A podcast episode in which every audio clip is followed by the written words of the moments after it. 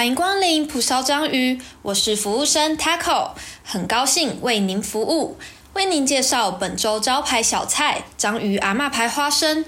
一颗颗饱满的花生，经过长时间翻炒后，飘散出浓郁的焦香，咔滋咔滋的口感。嗯，是家乡味啊！哈？什么？您您说想要换一位姓蒲的服务生吗？呃，不好意思，因为本店的顾客评价太少，导致生意不佳。蒲店员他他被老板留职停薪一周。如果想要见到除了我以外的店员，快麻烦帮我们点五颗星的评价，让我们生意一飞冲天吧！哎，先生小姐，等一下，等一下，你们怎么要走了啊？喂，喂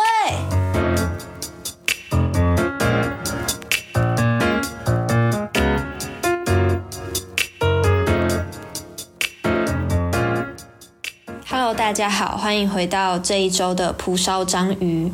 我是今天唯一的主持人 Taco。今天普普不在，就没有人在我旁边一直插嘴或者是一直笑。因为我今天是晚上在录音，所以也少了一点蝉叫声的干扰。大家是不是觉得耳根子清净许多呢？没错，我也这么觉得。好啦，我们就不要再说普普的坏话好了。毕竟他应该是我们这一集最忠实的听众了。他有跟我说，他很期待我会分享什么生活的小事，因为我最近也比较忙，就没有跟他联络这样子。其实大家也不用担心，说为什么这一集只有我一个人，是不是跟普普有什么不和啊，或者是想要拆伙，还是说你们很希望我们拆伙啊？那可以留在下面留言呢，那我们就马上解散啊！好啦，就是不用担心，我跟普普是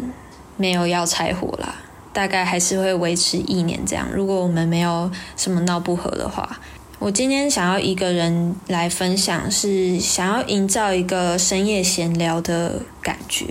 也是想要尝试看看这个新的主题，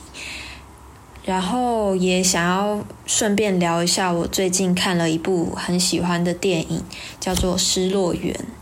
前面刚才开头我有小小演一段，不知道在冲山小的小剧这样子，就让大家见笑了。不过说到演戏啊，大家应该会比较熟悉的是我的 partner 噗噗，他是立志成为演员，然后现在也有在呃舞台剧的剧场做实习。但是我本身呢，大家都知道我就是立志当幕后工作人员嘛，从高中就开始学习一些拍片啊、剪片的东西。一方面是我对这这些东西很有兴趣，但是呢，不瞒你们说，其实我有一个表演欲、表演魂在我的体内燃烧的，只是有时候比较没自信吧，从来就有点不敢想象会自己会站在幕前表现表演，所以就一直没有尝试。但是这一次转学来到世新之后，我想要给自己一个小小的突破。所以我就想要参加我们学校的话剧社，然后刚好有看到一个资讯，就是他们冬季的公演想要甄选演员，我就鼓起勇气去参加了。那在大前天吧，那一天就顺着报名的时间去参加那个甄选的面试。我在去之前要走进那个甄选的教室的时候，其实就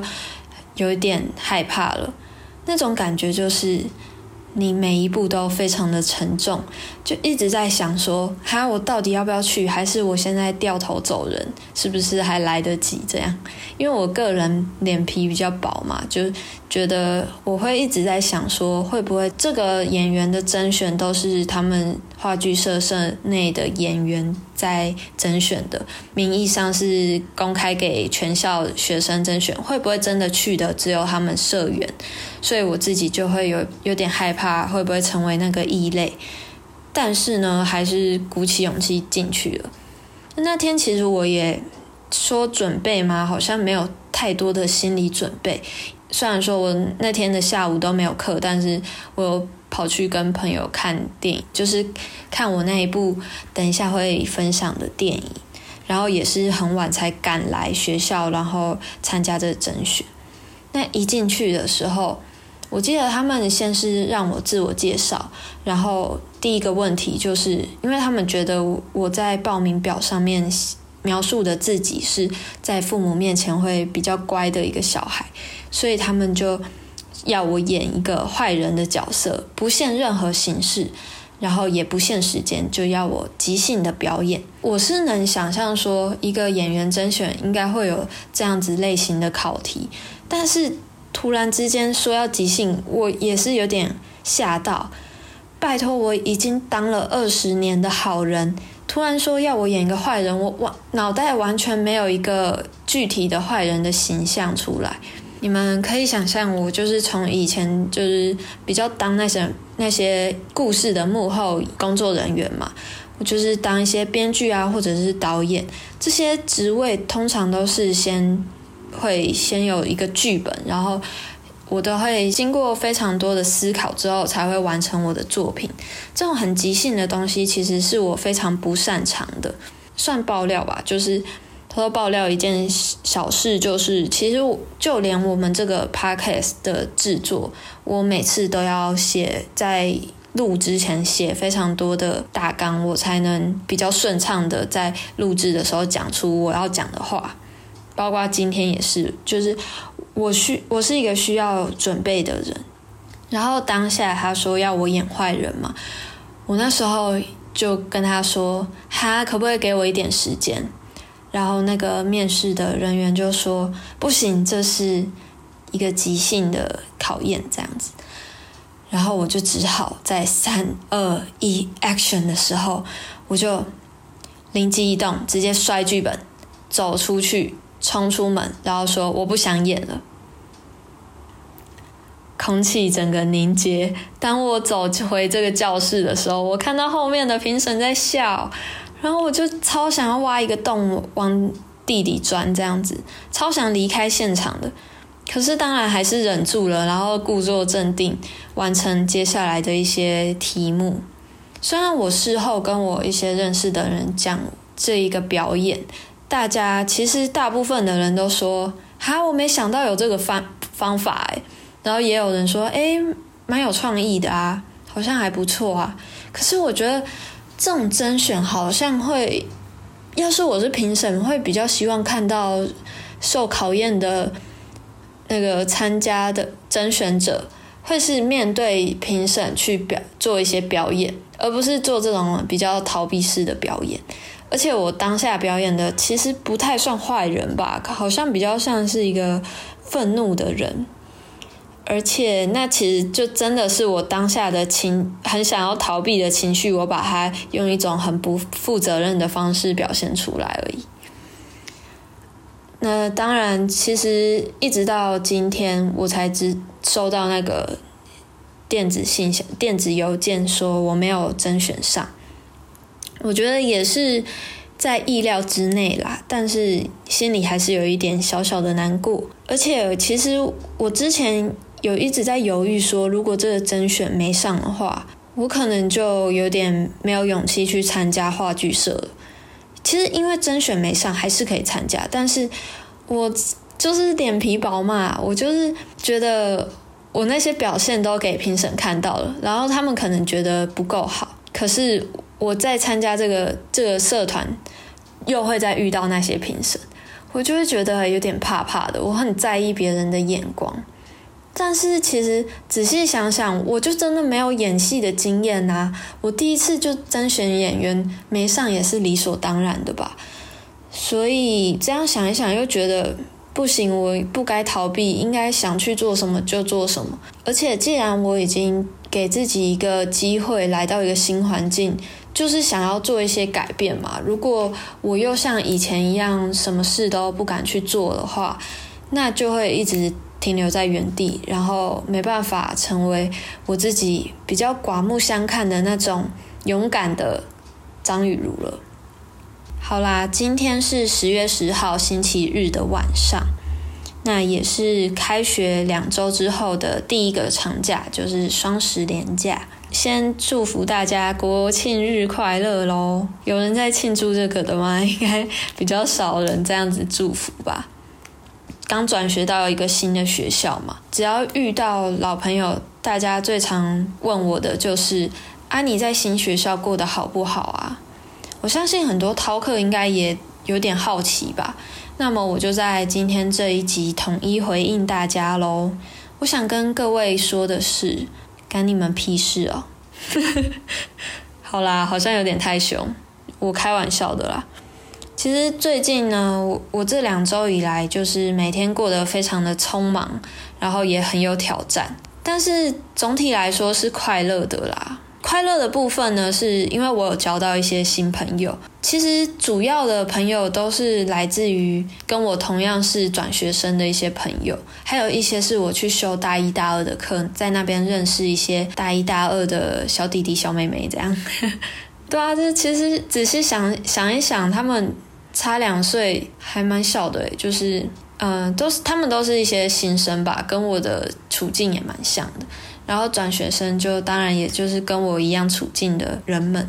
我有去参加我们学校转联会的一个社团，还没有入社啦，但是他在我们一收到那个入学通知的时候，包裹里面就会有转联会的一些资料，所以我们就可以沿着那个上面单子上的 Q R code 加入转联会的赖群组，然后就有一些迎新活动啊，还有参会。让我们这些转学生可以在一开始人生地不熟的时候，就可以先累积一点人脉，先认识一些跟你同是转学生的朋友。我觉得蛮推荐各个学校的转学生可以去参加你们学校的转联会这类的组织，因为至少可以在你很彷徨无助、刚到一个新环境的时候，让你增加一点勇气，然后增加一点人脉和自信。我也因为参加转联会的一个参会，有认识到很多朋友。然后我发现我们转年会的干部啊，或者是跟我一样刚转学进去的同学，大家都很热情。干部他们就会主动跟你聊天，就会问问你说你从哪里来啊，从什么学校来，读什么科系，或者你现在住在哪里啊，怎么通勤之类的，你就会觉得还蛮温馨的。毕竟可能你这一周上课下来。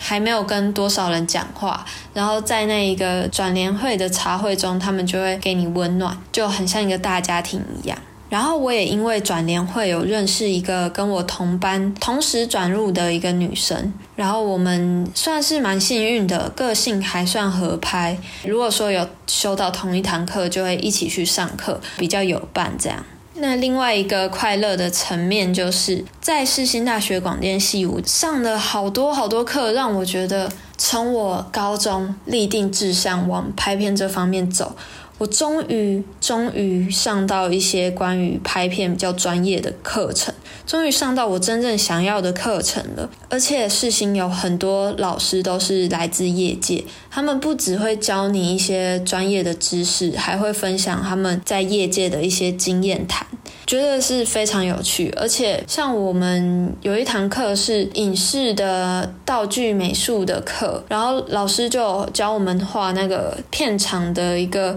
平面图、空间平面图，我就觉得很有趣，这是我完全在之前没有接触过的东西。还有很多老师教的那些拍片的内容都是非常的细微。我在第一周远距的时候，第一次上到他们的课，真的会。有种很幸福的感觉，我在那个电脑荧幕前前，整个是一种幸福洋溢的状态，觉得我竟然能这么荣幸的在这里上他们的课。可能之后久了就觉得还好了吧，但目前上这一两堂就觉得很快乐。这样，不过呢，当然有快乐的部分，也有非常有挑战的部分。那像是，其实如果说我给大家看我的课表。一定很多人都会吓到，因为我一到五每一天都是早八，都有早八，根本就是什么高中生活吧？大家应该会觉得，哇，这个人绝对是疯了，这个人到底会不会选课啊？没错，我就是第一次这么认真的选课，我就是一个小大一的状态，因为我之前在金门校区的时候，我们学校比较少。老师，然后开的课也比较少，所以我们全校就是同班的学生选的课都会是一样的，没有什么抢课的问题。然后基本上你只要有开的课，你就是全部通通给他选起来就对了。所以呢，就大家的课都一样，就很像是高中那时候的那种那种固定的课表的感觉。所以这是我第一次选课，然后。又加上我们是转学生嘛，转进来的时候就那个选课已经到了第三、第四轮，其实有一些课比较好的时段都会被选走了，所以我真的选择比较少。然后老实说，另外一方面就是我对自己的早睡早起有点太过有自信了，我现在觉得超后悔。我之前就想说，哎呀，都早八没差，因为以前高中还不是这样过来的，就是忍一忍就过去了嘛。但是其实到了大学之后，尤其是我住宿的地方离学校又骑车需要十分钟，然后加上因为我是一个新人嘛，当然会想要给我的同学们一个最完美的门面，所以呢，我就是每天会花一个小时在那边 settle 化妆，还有。整理我这个一头非常难整理的卷发，所以每天早上都非常的匆忙，加上骑车去学校的路上，在台北车非常的多，那种红绿灯你要左转的时候，对向来车真的是满满满，然后。常常会觉得好像不小心就会跟旁边的车有一些碰撞，还蛮惊悚、蛮恐怖的。每天都像是在演什么英雄电影，在路上在那边飙车之类的。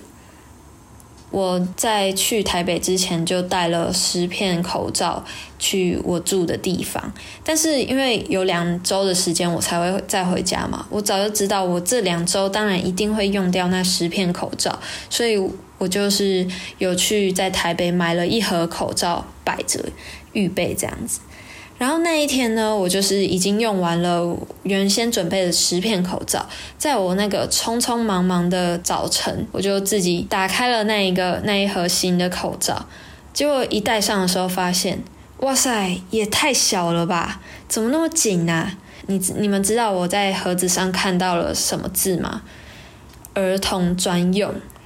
我超傻眼！我在买的时候竟然没有看到这四个大大的字“儿童专用”。我那时候觉得，哦，惨了！我已经够赶了，还要在去学校路上去附近的 Seven 去买口罩。但是没办法，我就只只好这么做。然后当天还是算幸运，没有迟到了。但是就搞得自己很匆忙。我觉得大家真的是要好好关心、好好照顾一下你周遭这些比较强的朋友，因为他们能活到现在真的很不容易。我真的每天都担心自己被自己雷到。除此之外，除了这个匆匆忙忙的早八的早晨之外，还有一些让我觉得很有挑战的事情。其中一个就是吃素这件事情。我应该在前面几集有提过，因为我在当初还没有考上的时候，我就有许愿说，如果我考上，我愿意吃素一年这样。那现在真的考上了，当然就是要一言既出驷马难追嘛，就是要去实践这个诺言。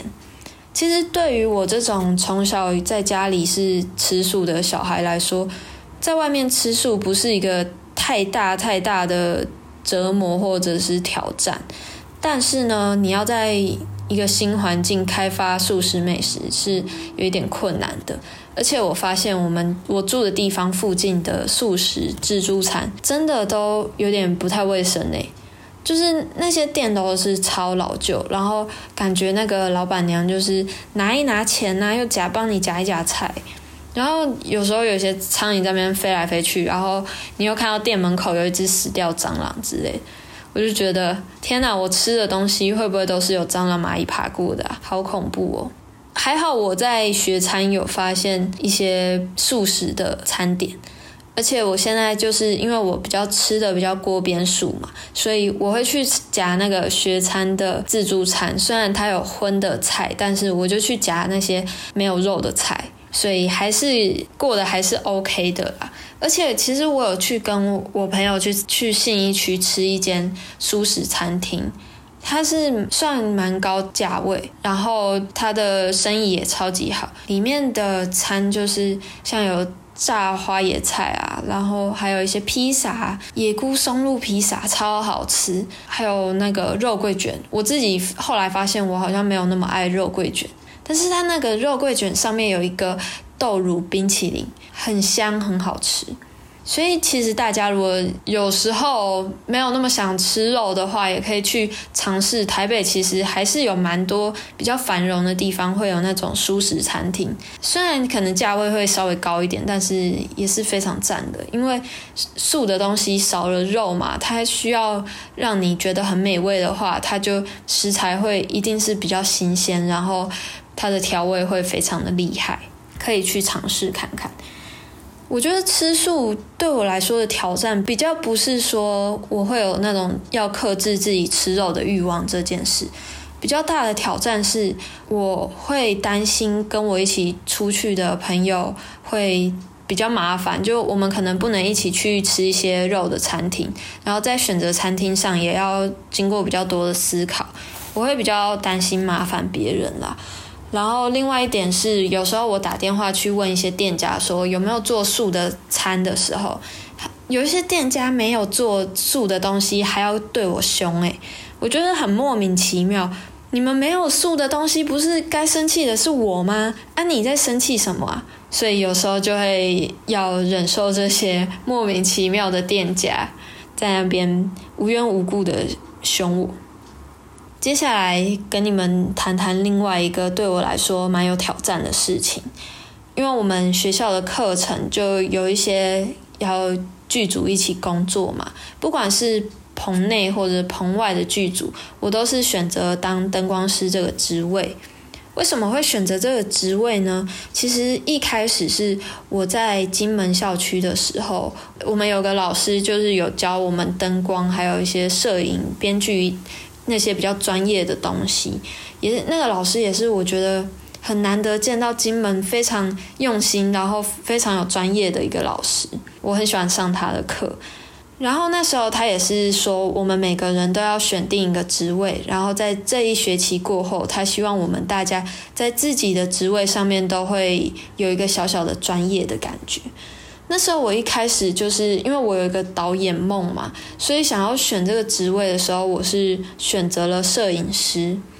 因为摄影师他就是一个剧组一个 team 里面非常重要的一个角色，而且想要当导演的人，应该在当摄影师当中也可可以练磨练你的构图，还有美感，还有运镜这些东西，其实是对想要成为导演的人很有帮助的一个职位吧。我自己是这么想的，但是摄影师这个职位真的很抢手。我那时候好像因为去拿早餐吧，然后就错过了一些选择的机会，然后摄影师这个职位就被选走了。然后我就想说，我这个人就是一个大耳包，所以我当然不可能去做什么收音师的职位啊。那最后我就只好选这个灯光师的角色。大家稍微知道我们拍片的文化的话，就会知道灯光这个角色，它的器具都是非常重的，所以在业界上很少女灯光师。但是我觉得这反而对我来说有一种吸引吸引力，就是越没有人去做过的东西，我就越想要去突破。而且其实，在之前在金门的时候，我选这个灯光师的角色嘛，然后老师有给我们。大家一个灯光的作业，结果我做出这个作业被老师刁说你打的光太平了，然后他还因为我打出这种很死板的光，然后之后都说一直在说我很像老阿伯，我是不懂为什么啦，但是他就觉得我很像一个老兵，可能觉得我的打灯的风格太死板吧。我就被他贴了一个这样的标签，他越是贴我标签，我就是越觉得不行，我一定要把灯光练好，就是要做给他看。所以我来到试行的时候，我就是选择灯光师这个职位，而且啊，再加上最近就是前阵子疫情时间，真的太常在划手机和看电脑了，我就会告诉自己说，如果我当摄影师的话，又要看着那个荧幕，不如我来当个灯光师嘛。那么重的器材也可以练练体能啊！我搞不好可以练出一个二头肌，感觉还蛮帅的嘛，对不对？可是其实后来我发现，因为我当的那个职位不只是棚外的剧组灯光师，还有一个是棚内的课程，我也选择灯光师。但是呢，这个棚内的灯光师我是从来没有学过的，而且在礼拜五的时候，我去看到我们棚内的那个灯光操控面板。哇塞，超级复杂，它超多那个需要调整的按钮什么的，而且棚内有超多盏灯，我要去记那个每一个灯的位置和号码，所以我觉得很有挑战呢。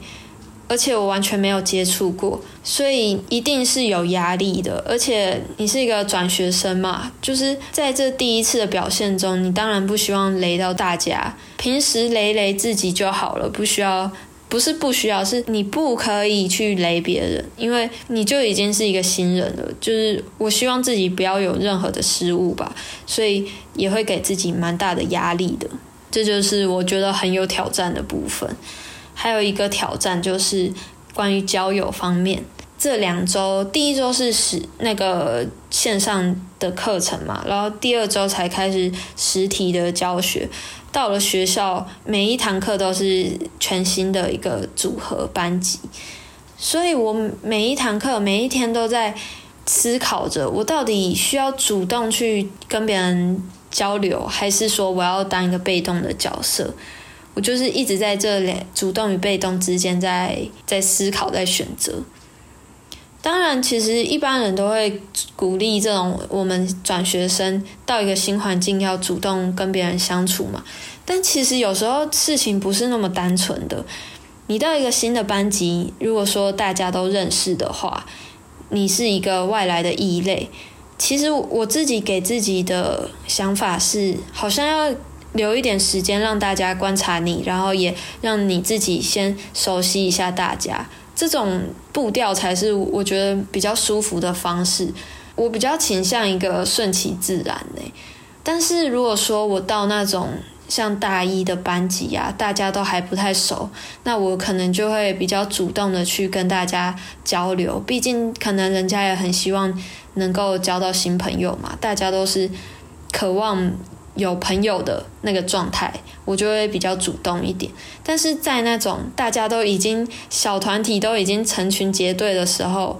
你是一个外来的人进去，有时候你那么主动，反而我自己会比较担心被当怪人呢。这样子的思考也不一定是对的啦。但是我自己的选择是想说，第一周就先留一点时间给自己适应好了。这一周下来，我我会觉得好像自己又有点稍微偏退缩一点，所以下一周我可能会改进一下吧，就是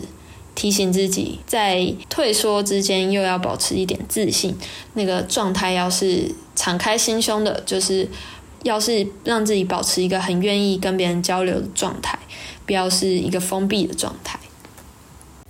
哇塞，讲到这里竟然已经快要半个小时了诶。没想到我一个人可以讲那么多话。我本来是想说，接着就要来聊一聊异乡游子的一些心酸，还有我想要分享一部电影叫做《失落园》，它也是在讲异乡游子的故事。那么因为时间好像不太够，所以接下来的谈话就留到下一集再见喽。那我们这一集就先到这边，我们下一集见，拜拜。